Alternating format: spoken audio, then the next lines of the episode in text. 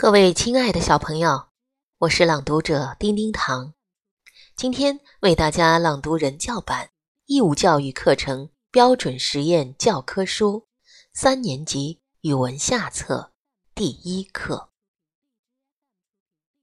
《燕子》，作者郑振铎。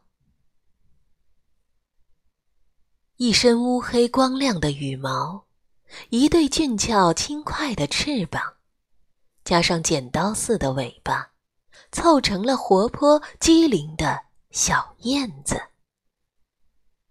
才下过几阵蒙蒙的细雨，微风吹拂着千万条才展开带黄色的嫩叶的柳丝，青的草，绿的叶，各色鲜艳的花。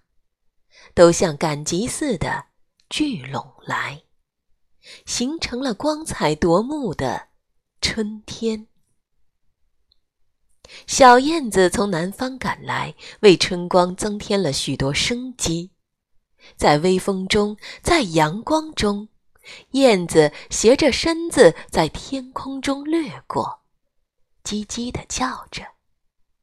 有的由这边的稻田上，一转眼飞到了那边的柳树下边；有的横掠过湖面，尾尖偶尔沾了一下水面，就看到波纹一圈一圈的荡漾开去。